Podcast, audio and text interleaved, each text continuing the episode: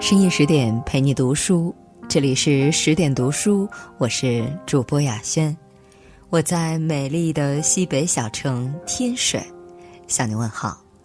今天要跟各位分享的文章是孙柔嘉。在穷养中长大的女孩子如何过好这一生？在《围城》的三位女性主角中，孙柔嘉绝对是最平淡、最不讨喜的一位。他相貌寻常，长圆脸，就象牙色的全颊上唯有雀斑，两眼分得太开，穿衣打扮也很素净。他出身普通，父亲是一名平庸的报社职员，母亲一位毫无背景的家庭主妇。成长于重男轻女的家庭氛围之下，幼弟分走了他大部分的关注与宠爱。他天赋平平，国内普通大学毕业之后谋得大学助教的工作，后来又在姑母的工厂里做事，始终无法摆脱小职员的角色。这样的一个女孩子，既不似苏文纨般有一个担当政务院参事的父亲，可以为自己铺好锦绣前程。更不像唐晓芙那样生得明媚动人、开朗活泼，同时她也无精华艳艳的才华与能力傍身，因此她只能活得小心翼翼、步步为谋，事业、前途、爱情、婚姻全得靠自己努力去拼去搏，反而落得一个工于心计的评价。但在当时的环境条件下，这有可能是他唯一能走的路。柔家的父亲孙先生在报馆里当会计主任，毫无势力。孙太太又老来得子，孙家三代单传，几乎将所有注意力都放在幼子身上。夫妇二人对于女儿的事情毫不关心，淡漠到了放任的态度。能拿出一笔钱来供女儿上大学，已经是他们所能做到的极致。因此。小小的柔家自幼就学会对有权势地位又没有子嗣的姑母曲意逢迎，求得一丝怜爱。当得到机会去远在内陆地区的三闾大学任助教时，虽然明明知道时局动荡之下旅途艰辛、颠沛流离，但柔家还是毅然决然地去了。而且一路之上的表现相当的勇敢坚毅，毫无一丝闺阁女儿的娇弱与做作。柔家与同事们住过跳蚤虱子横行的旅社，吃过糟糕到难以下咽的饭菜，挤过不知多少次充满异味、拥挤的堪比沙丁鱼罐头的破旧公车，甚至于还要在风雨交加的寒冷夜晚勉强前行。但他始终没有说过一句抱怨或者丧气的话。甚至有一次，柔家一行人要经过一顶藤条扎的长桥。那桥没有栏杆，滑滑的桥面随脚步沉浮，数不清的藤缝里露出深沉的墨绿色的水。男同事们一个个走得腿脚发软，心惊胆战，方鸿渐更是裹足不前，无力前行。这时，柔嘉站了出来，说要领着方鸿渐一起走，让他紧跟在自己后面。柔嘉稳重谨慎地过了桥。结束时，终于露出了一丝微笑。也许柔嘉的心里也是怕的吧，但他明白，这世上有些路只能靠你自己去走。没有伞的孩子只能在雨中用力奔跑。电影《天气预报员》的台词里说：“成年人的生活里没有容易二字。”张爱玲也曾经说过：“中年以后的男人时常会觉得孤独。”因为他一睁开眼睛，周围都是要依靠他的人，却没有他可以依靠的人，而这又何尝不是平凡如你我的大多数人需要面临的处境呢？有时候，你只能依靠自己去穿越黑暗崎岖的道路，一路艰辛，一路险峻，只有你是自己唯一的依仗与光芒。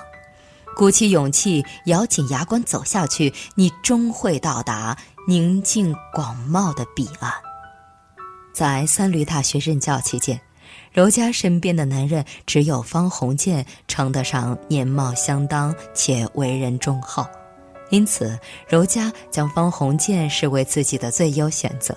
也许一开始柔嘉的确有刻意亲近的成分。但在漫长的相处过程中，他的一颗心早已经软下来、沉下来。从小缺爱的他，对美好的爱情与婚姻充满了向往。当在课堂上被学生们欺辱时，柔嘉会在洪建面前哭诉。学校里面派系林立，互相斗争倾轧，洪建不慎卷入其中。柔嘉会及时的提醒他，让他提前做好应对的准备。当柔嘉听说有名的美人汪太太特邀洪建参加相亲宴后，只是调皮的在一张白纸上画出一抹红唇、十只红指甲，并一本正经的告诉洪建，这就是汪太太的提纲，惹得洪建忍俊不禁。在他们的相处过程中，柔嘉一直是主动的一方，洪建则一直处在犹豫与怀疑的状态中。毕竟，能让他一见倾心的只有唐晓芙那种级别的大美人。他同柔嘉第一次见面时，甚至对柔嘉那平淡如水的长相毫无印象，不够漂亮，不够妩媚。柔嘉在洪建的眼里，并没有足够的魅力与吸引力，但他又享受着柔嘉愈贴的照顾与关心。爱情本应该是两个人的博弈，却成了柔嘉一个人的舞台。他投入的过于用心，也过于用力，终于柔嘉编造了谎言，向洪建哭诉。有人写信给父亲，造谣他们之间的关系。父亲已经来信质询。洪建听闻，不由得惊慌失措，阵脚大乱。此时恰巧有同事经过，柔嘉鼓起勇气拉住洪建的右臂，仿佛是依偎在他身上哭泣。两人就这样确立并且公开了关系，当场确定了订婚之事。从此，柔嘉与洪建正式走入婚姻这座围城，而没有人能够说清这究竟是喜剧的收尾，亦或是悲剧的前奏。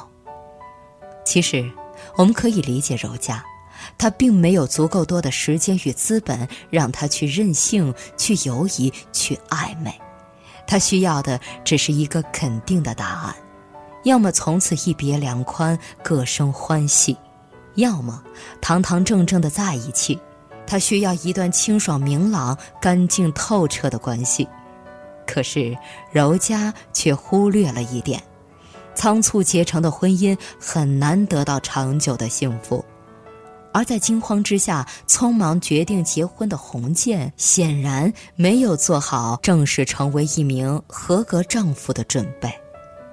沙翁如是说：“草率的婚姻少美满。”而教育家苏霍姆林斯基也在很早之前就告诫女孩子们：“匆匆忙忙的嫁人，就要冒成为不幸者的风险。”是的。婚姻的基础是彼此间充分的了解与沟通，是在爱情的冲动之下，愿意拿出时间去相处、去磨合，从而互相体谅、互相理解、互相扶持。这样的两个人不仅仅是丈夫和妻子，他们更是携手并肩面对人生风浪与起伏的最佳伙伴和战友。婚姻不仅是神圣的，更加是严肃的，需要我们去认真的对待。无论一个女孩子处于什么年龄阶段，都不要因为迫于周遭的压力就糊里糊涂的走入婚姻，而是要擦亮自己的双眼，做好仔细的观察与充分的准备。不幸的婚姻要远远比单身糟糕。很快。洪建成为学校里派系斗争的牺牲品，遭到了解聘，而柔嘉明确表示，他要和洪建共进退，因为只要两个人可以在一起，便已经足够。陪伴是最长情的告白，此时的柔嘉是洪建生活中唯一能感受到的温暖之所在。这次，他们决定从桂林出发，坐飞机至香港，再辗转回到老家上海，以谋求全新的未来与发展。在桂林短暂停留的那十几天，是他们人生中的高光时刻。漓江山水的旖旎风光，将他们的爱情滋润得格外动人。只是，他们都不会想到，这样简单而又浓烈的幸福，以后。竟不能再拥有。很快，婚姻生活的琐碎如潮水般涌来，两个刚刚学会游泳的人都有些措手不及。方家是老派的传统人家，但在战乱中奔袭，已经逐渐败落。孙家本也是普通人家，没有什么家底，双方亲家彼此嫌弃，关系冷漠。柔家与洪建既无聘礼，也无陪嫁。两间小房子是自己出钱租的，就连家具也全是拜柔家姑母所赐。好在洪建在报馆谋得一个闲职，柔家也在姑母的工厂里做事，并且薪水是洪建的两倍。但柔家从未因此而在洪家面前有任何的骄矜之色。方家父母对柔家在外工作颇多不满，认为她没有尽到伺候丈夫的义务。直到得知养家多半要靠柔家之后，方才勉强罢休，但言语之中依然不乏暗讽之意。柔家的两位肤浅粗俗的妯娌一找上门来，对新家家具指手画脚，顺带嘲讽柔家微薄的嫁妆。对于这些，柔嘉从未有过当面顶撞，但心中十分郁结气闷，而洪建也不善于处理这些家长里短。一切关于原生家庭的矛盾，都有可能成为这对年轻夫妇争吵的导火索。就这样，两个人在一地鸡毛中过得磕磕绊绊，早已忘却当年如春风十里般美好的心动。他们的感情也在一次次恶语相向、歇斯底里中消磨殆尽。其实，柔嘉是一个自立自强的女孩子，能吃苦。肯上进，很务实，并且一直清楚自己想要的是什么。她从来不做任何不切实际的幻想与美梦。她也曾经为创造美好幸福的人生拼尽了全力，只是他欠缺了开阔的眼界与宽广的心胸。生活在自己的小天地里，执着于生活琐事，并为之而气结苦恼。他的人生格局。还是太小。如果他可以站在一个更高的层次来看待人生和日常生活，也就放得下很多不必要的偏执与琐碎的烦恼。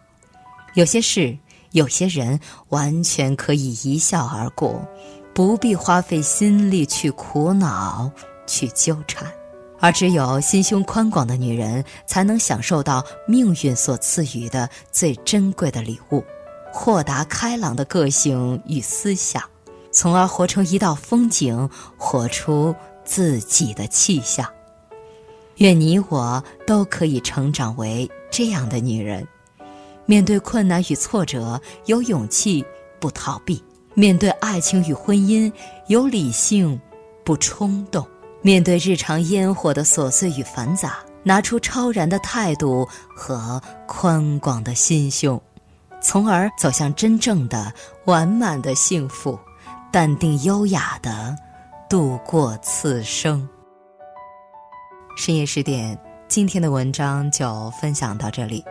更多美文，请继续关注微信公众号“十点读书”，也欢迎把我们推荐给你的朋友和家人。让我们一起在阅读里成为更好的自己。我是主播雅轩。我们晚安。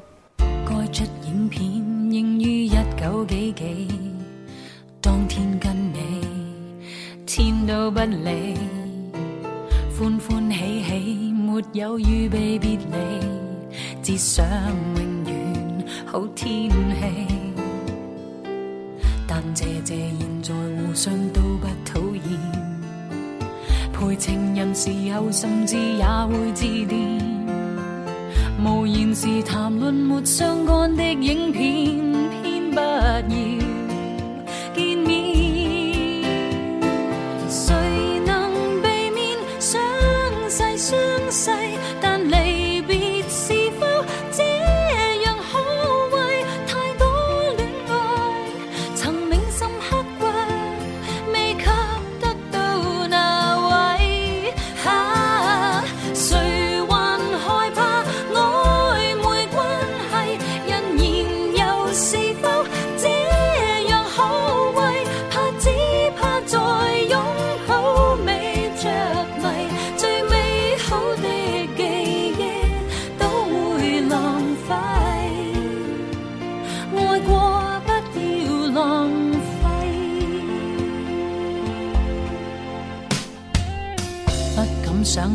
起，昔于一九几几，当天跟你怎么一起，得到欢喜，始终得不到你，只得最爱的知己。但谢谢现在大家不需恋爱，彷徨时遗下伴侣也要致电。还承认大家样子一早改变，很奇葩。